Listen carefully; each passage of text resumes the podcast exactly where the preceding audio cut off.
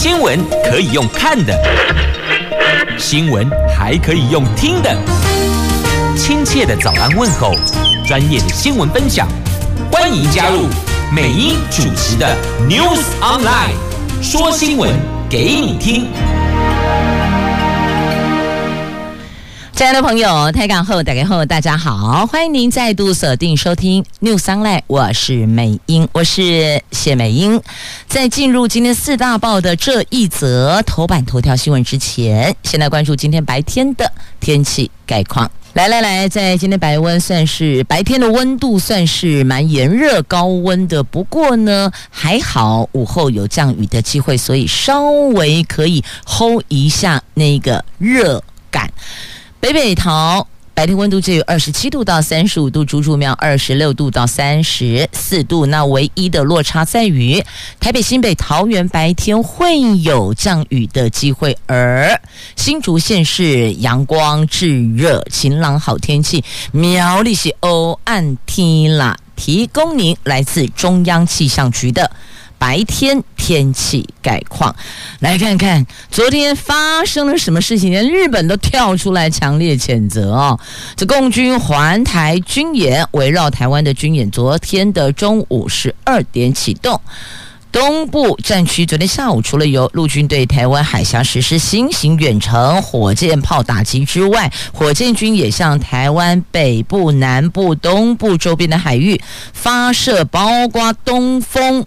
等系列的近程弹道飞弹总计有十一枚，部分飞弹还飞越台湾的上空，落到台湾东部海域共军所划设的禁飞区以及演习区。这日本防卫省侦测到至少至少有四枚。常规弹道飞弹飞越台湾本岛上空啊！这当然，他们也提出严正的抗议哟、因为这个对他们来讲也是很伤的啊。那美国、欧洲都表示关切，我国政府再次提出强烈抗议。中国发射的飞弹中有五枚坠落在日本的专属经济区，所以日本也跳出来向中国表达强烈抗议，而且要求要停止军演，但。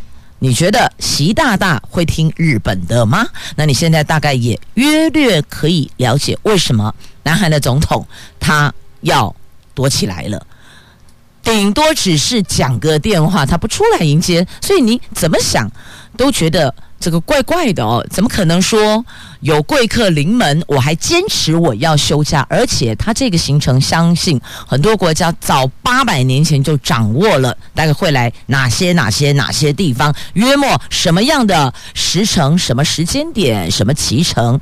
大约都有掌握。你认为一个国家的元首，他为什么非得在这个时候还得要去休假，非休假不可？那只是个托词啦，只能够说这个托词是故意的，让大家觉得这个就是一个不够高明的托词，也让所有人了解，我就是找个借口躲掉，我不要跟他正面接触，因为。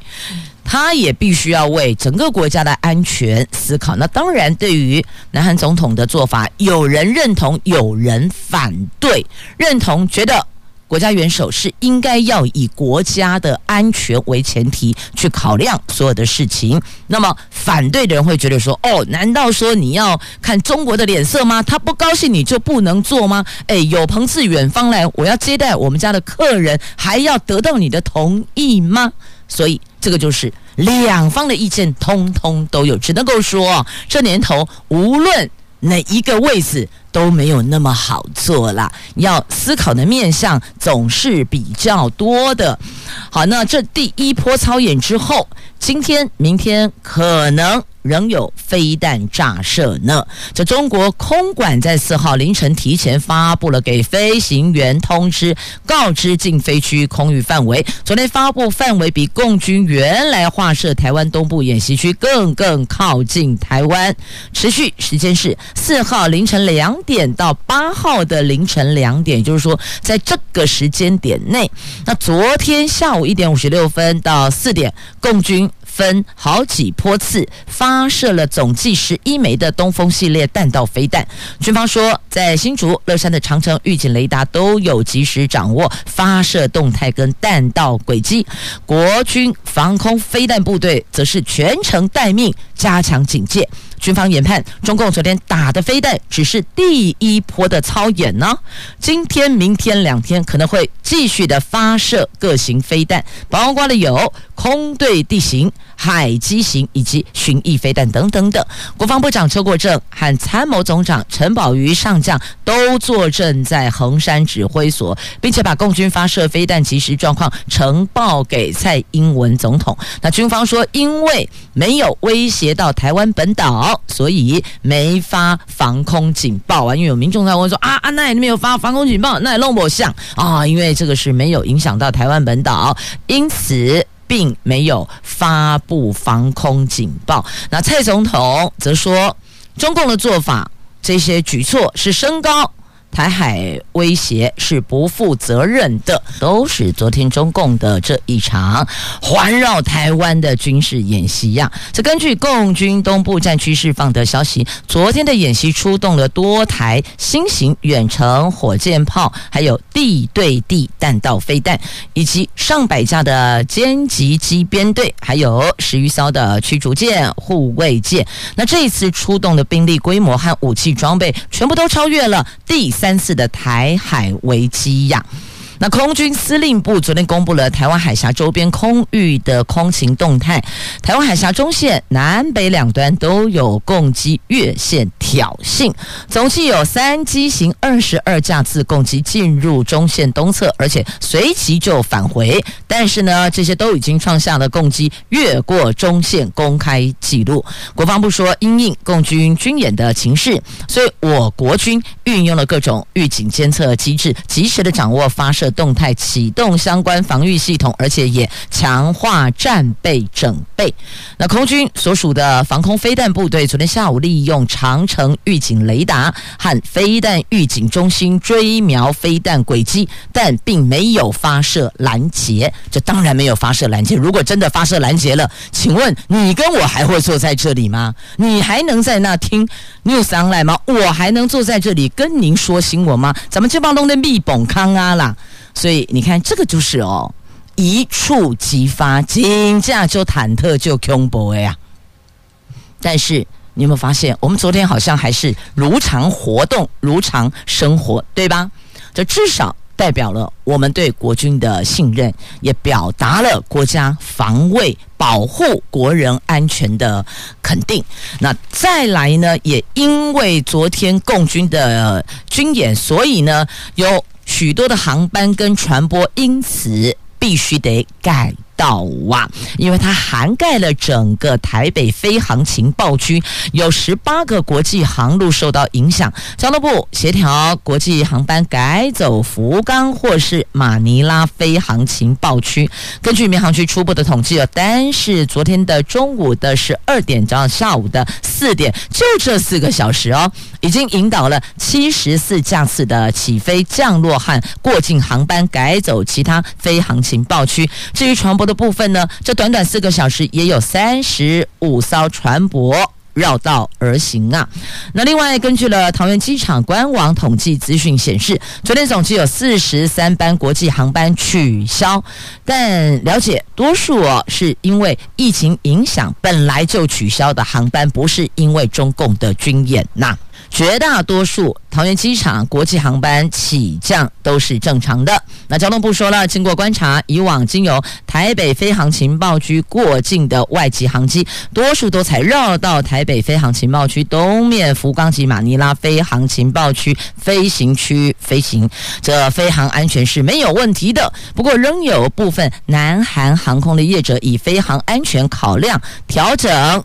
或是取消航班。那海运的部分呢，主要受到影响是北方进出基隆港、台北港，还有南方进出高雄港的船舶。交通部说呢，船舶采绕行，避开临时危险区，所以就这三天。那陆委会则批这个侵略研议反制呀。那表示将会是事态发展研议反制措施。那陆委会发言人邱垂正在记者会上说，中共借由美国众议院议长访台，无所不用其极的对台湾极尽施压，在台湾海峡周边的海空域军演，违反国际法划设禁航区，更侵犯了我国领土领海的主权呐。好，这是来自陆委会的严正抗议声明。好，这是在今天四大报头版头都聚焦的新闻，翻开内页也都有相关的报道。接着我们来看《经济日报》头版头条的新闻，来关心财经。就因为台海危机冲击了投资人的信心，所以金管会昨天首度的表示，下一阶段将评估市场状况，祭出限空措施。这包括了限制债券卖出、拉高融券保证金成数，甚至是禁止平盘下放空等等的打空头的手段，都不排除陆续的实施啊。这政企局副局长张子敏说，中国大陆在台湾海峡周边实施军演，短期之内对投资人信心可能会造成部分的影响，所以他们会持续的注意。总体经济，还有台湾股市的表现，以及外资汇出汇入这三大面向，必要的时候会采取相关的稳定措施呀。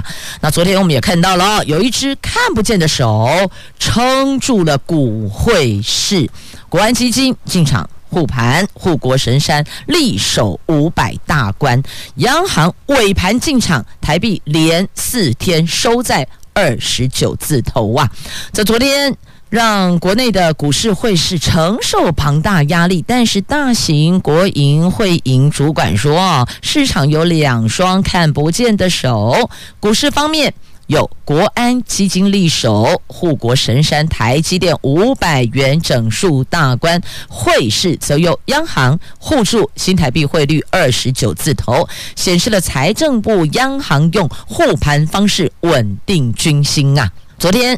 台湾股市下跌七十四点，最后收盘在一万四千七百零二点。其中，台积电股价盘中最低跌到四百九十五元，中场收盘五百元。新台币汇率昨天盘中最低贬到三十点零二元，最后收盘二十九点九九四，贬值零点四分。但是因为市场交易清淡，所以总成交量萎缩到九点七六亿美元呐。那中共军演的第一天，昨天台湾股市盘中出现。现了三波月线攻防战，最深的时候是下杀两百三十一点，结果国家队抢短买盘，及时进场抄底拉升，守住月线，盘中振幅是百分之一点四九，留下一百五十六点长下影线。法人说内资转向贵买中小型股，短线卖压渴望减缓，就等对岸的军演利空消化，那么。就有机会可以回到反弹的轨道了。好，这是在今天《经济日报》头版版面的新闻。那么再来，因为美国众议院议长佩洛西访问台湾之后，共军在昨天举行大规模，等于是封锁台湾海峡的军事演习。那美国总统拜登。透过 Twitter 说，他召集国安团队进行电话会议，讨论维护自由开放印太区域和支持乌克兰应对俄罗斯总统普廷发动的战争等等一系列的议题。那美国驻北京大使伯恩斯对中国提出抗议，这是美国。的作为，在这个事情发生之后，他马上也是要有所反应。阿伯伊就变细汉那样啦。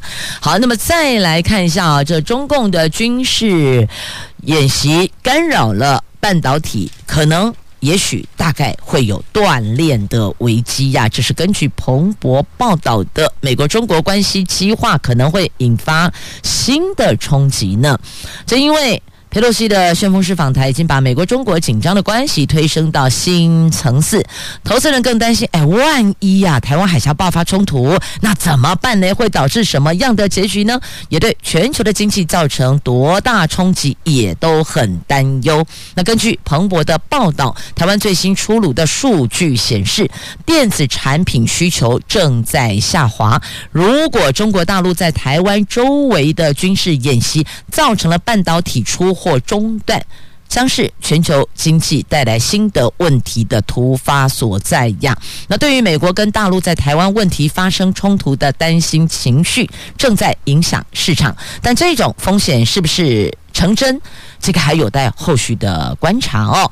那根据彭博认为，从经济角度来看，当前更明显的风险已经在发酵，因为电子产品的需求正在下滑，所以情绪线的字眼先放旁边。我们来看一下理性，怎么看理性呢？就是数字会说话，你把数字拉出来嘛。那电子产品的需求的数字是上升、平盘还是下滑？就发现这里恐怕会往下走啊。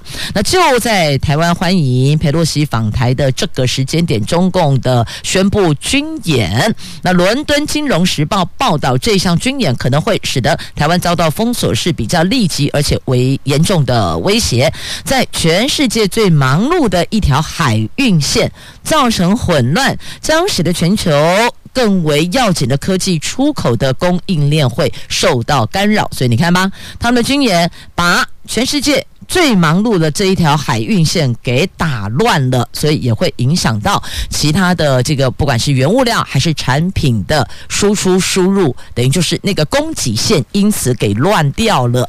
好，就是在今天《经济日报》翻开那一页的 A two 话题版面有做的相关的报道，那就提供您做参考了。总统昨天晚上发表录影谈话，他呼吁国际社会支持民主台湾，共同遏制片面的不理性的军事行动。外交部则强烈谴责中国政府效法北韩，任意在接近他国的水域试射导弹，所以要求中国自我克制。那昨天总统没有安排任何公开行程，他在总统府密切关注共军演训的动态。那白宫发言人尚皮耶说，美国方面已经预料中国会做出尖锐反应，但是那个毫无必要。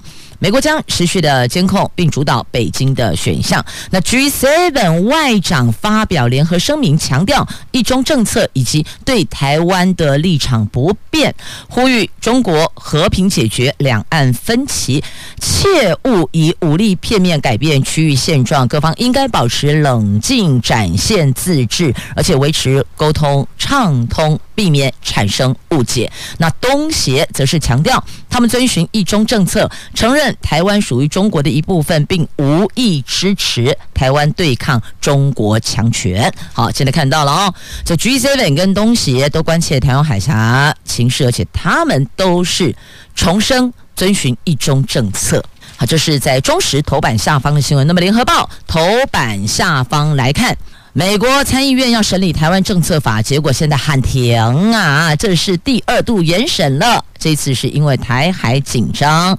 那么上个月十九号是首次审查，那这一次，然后后来延到八月。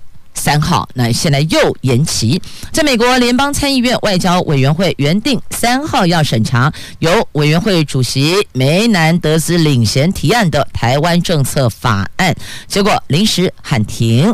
他们说，由于参院院会优先处理批准芬兰和瑞典加入北约，因此台湾政策法审查会预计延后到九月份。不过到九月几号，目前还没定。那彭博资讯则报道，拜拜登政府正游说民主党参议员停止推动这项法案，因为这项法案内容将改变美国对台湾的政策。那彭博资讯引述知情人士的说法，报道拜登政府忧心这部法案将适得其反，和数十年来的战略模糊的政策会有所抵触哦。白宫正在游说民主党参议员对台湾政策法踩刹车。那拜登政府正在处理跟中国大陆日渐升高的争执。最近双方摩擦，因为众议院议长佩洛西访问台湾，所以这个争执摩擦有升高的态势。好，那本来九月就呃上个月八月了啊，七月了，七月十九号要首次审查台湾政策法。那么因为共和党议员要求要更多时间研究法案内容，所以。延到八月三号，结果没想到这次因为台海紧张情势，所以二度延审。好，这个是在今天联合报头版下方的新闻。好，那么接着我们来看，在今天中国时报 A A One 版面的新闻呢、哦。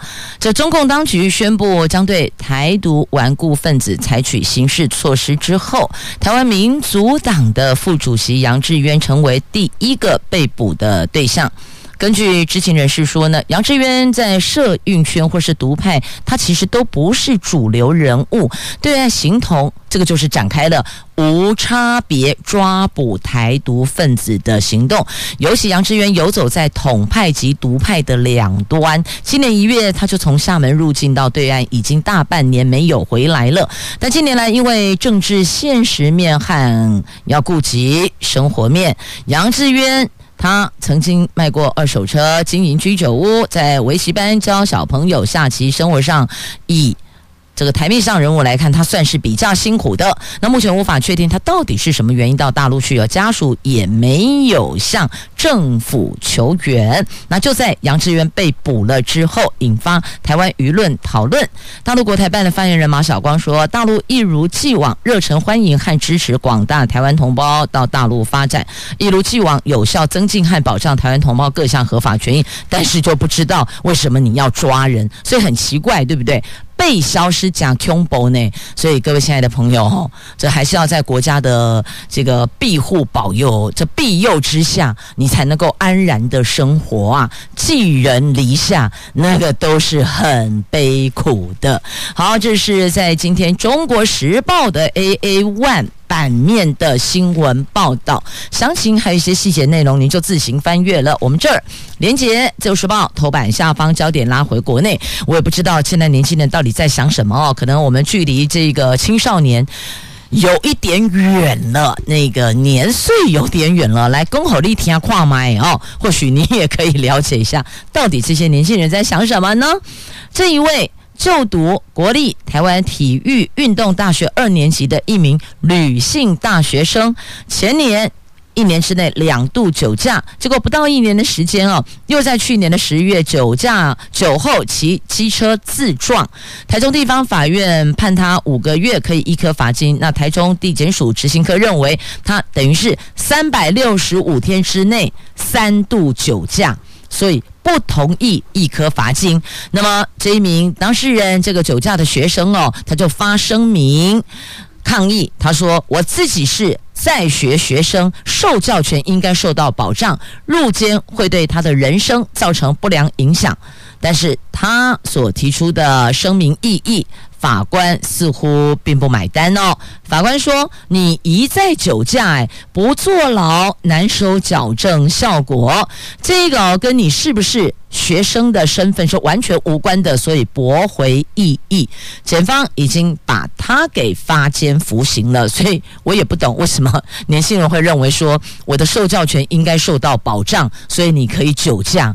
我实在不太了解这两者的逻辑在哪里，关联性在哪里哦。我比较没有。”智慧了，您帮我想想看，关联在哪里？你不酒驾就没事啦？难道受教权可以让你去酒驾伤害别人的家庭吗？这当然不可以啊！我们这样讨个在熊三哈。好，再来看一下这个年轻人就，就哎赞，掌声鼓励鼓励。来自英印数位化时代、国际以及企业的需求，教育部推大专院校。数位证书试办计划包括了台大、清华、成大等六十所的公私立学校加入。从今年的一百一十一学年起，每年超过十五万，有百分之五十五的学生可以取得数位学位证书。哎，其实这个很好用哎，因为现在很多的这个投递履历、履历，亦或者需要你的学位证明，你可能就是从网络上去。抛这些，亦或者寄送哦，不管是 email 还是哪，反正就是这些平台上去把这些资料丢出去。那与其我们还要去把我们的纸本证书再把它 scan，然后再丢进去，不就就搞刚 A 吗？就给我一个数位学位证书，不是？比较方便，而且它的解析度、清晰度也很好啊，所以确实有比较多的学生觉得这一趴还蛮不错的。您认为呢？好，那么接着我们来看一下这两岸关系影响到。陆生的学生数，在教育部最近公告的一百一十学年大专校院境外学生的统计，境外生总人数大概九万三千人，比疫情冲击的一百零九学年稍微回升了百分之二。点三。那过去十年中，境外学生曾经达到将近十三万人哦，人数减少跟最大生源的陆生减少有很大的关系哦。陆生一百一十学年只剩四千两百九十三人，只有高峰期的十分之一，暴跌将近九成。那东吴大学的校长潘伟大说，过去陆生对私立大学来讲是很重要收入来源，陆生新生不来，初步估计一年短少五千万以上的学杂杂费收入。如果不论学校收益，陆生只要来过台湾，对台湾都保持高度好评。后来回去对台湾则是非常正面的宣传，失去了陆生，两岸也失去了互相理解的管道。那台大政治系的教授左正东说，两岸学生交流形同不对称，台湾学生可以到大陆，大陆学生却已经不能来台湾，这个就让大陆民众失去了解台湾的管道啊，所以建议政府应该尝试和大陆协商。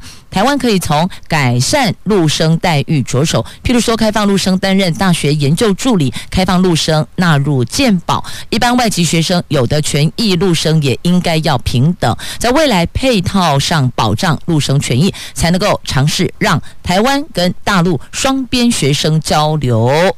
重启过去的荣景啊！好，这个是在今天的联合报的 A 六文教版面的头条，您就自行翻阅。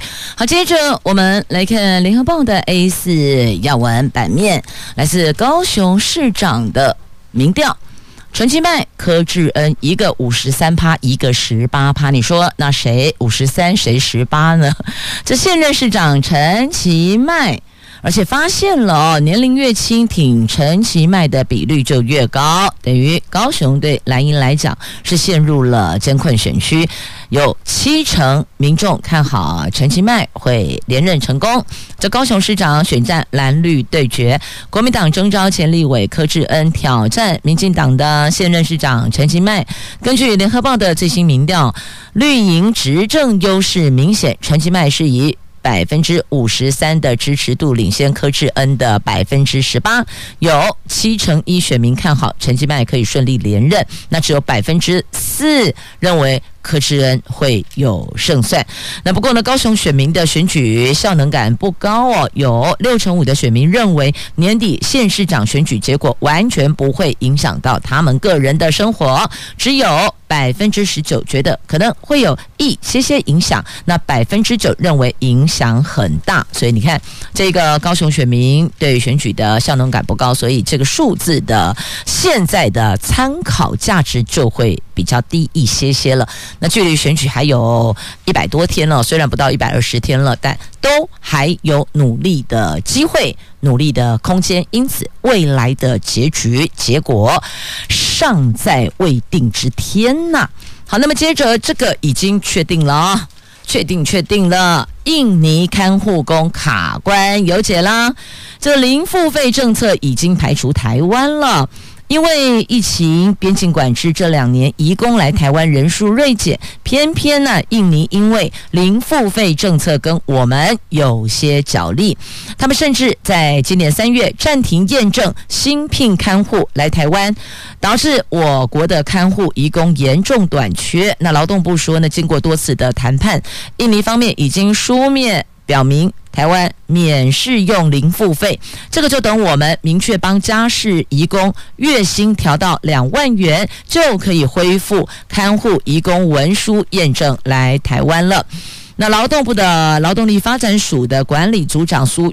玉国说，已经依照就业安定基金管理会的决议，尽速规划家事义工调薪的建议，同时规划薪资补贴措施，减轻对弱势雇主的冲击。这个调薪跟补贴方案会尽快的送就业安定基金管理会。进行下一步的讨论。那台湾失能者家庭暨看护雇主国际协会的顾问说，帮移工加薪仍然无法解决移工逃逸跟洗工的乱象，而且有些雇主早就支付看护工两万元的薪水。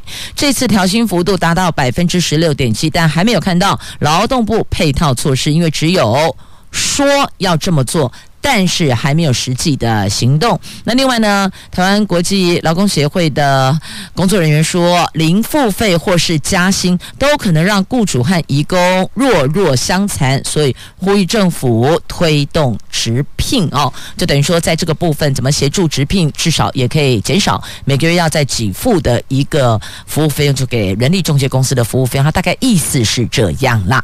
好，那雇主免负担机票中介费哦，这个零付费政策排除台湾了。那月薪调到两万就恢复验证，有六万四千个家庭苦苦等待看护移工，你敢怎样？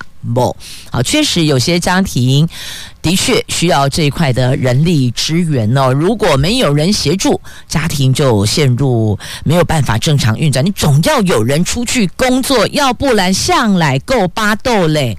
所以这方方面面都得要兼顾，因此。有这么多的家庭苦等家庭看护义工呢，好，看来应该是有解了。台湾第一本的爸爸手册来喽！过去我们有妈妈手册，就是怀孕的妇女会领有妈妈手册，现在也有爸爸手册了。这是哦，为了要让准爸爸了解相关知识，包括从陪产、育儿，通通都要了解。参与国健署昨天发表台湾第一本的准爸爸专属的爸爸孕产育儿卫教手册，如何舒缓伴侣在怀孕期间的不舒服？如何安抚宝宝骂骂号？还有汇整了陪产假、育儿津贴等等等的资讯，协助爸爸们成为伴侣的神队友，千万不要成为猪队友。那目前还提供了网络下载。未来爸爸妈妈手册将一起发送，那你也可以从网络下载，酷不酷？酷啊！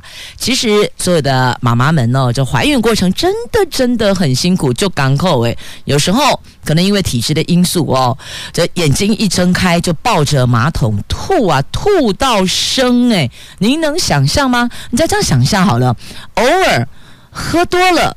抱着马桶吐，一根就港口啊！那你能想象吗？这个妈妈怀孕的孕妇啊，抱着马桶吐，没有东西可以吐，吐的是胆汁诶，你知道多痛苦吗？所以在这里也要预醒所有为人子女，每个人都是从妈妈肚子里爬出来的，绝对不可以对妈妈不孝，绝对不可以对母亲不敬，知道吗？当然，陪着生产。孕育、照顾、抚养长大的爸爸也是非常辛苦的。桂浪岗，龟浪岗啊！父亲节八月八号刚好星期一啦，所以呢，有很多朋友是明后两天会提早过父亲节、八八节，记得一定要跟爸爸说声“爸爸，谢谢你辛苦了”。其实还是有很多爸爸很酷哦，酷爸爸，我也不知道在酷什么的。但是呢，女儿可以来撒娇，女儿是老天爷送给爸爸的礼物，要珍惜，要疼惜礼物哟。好，嘞接着。再看《旧时报》头版版面的这一则新闻，这美国科学家成功复活猪器官细胞，这个代表着可能重新定义什么叫做死亡。这是来自美国耶鲁大学科学家日前成功恢复已经死亡一个小时猪只的器官跟细胞的功能，这意味着。什么叫做死亡？可能将因此重新定义。而这一份研究也刊登在《自然》期刊，在三号的《自然》期刊这份研究报告哦。详细的内容您可以自行翻阅。那么接着，我们这儿还有一则图文在今天《自由时报》头版版面呐，这个赏金。哇，在中国军事演习，结果看到花莲的渔船赏金船没受任何影响，照常出海赏金，仿佛感觉啥事儿都没有哦。好，平常心对待，其他的事情就交给专业的来吧。同时，在这要祝福全天下所有的爸爸们身体健康，出入平安。我是美英，我是谢美英，父亲节快乐，我们下周再会喽。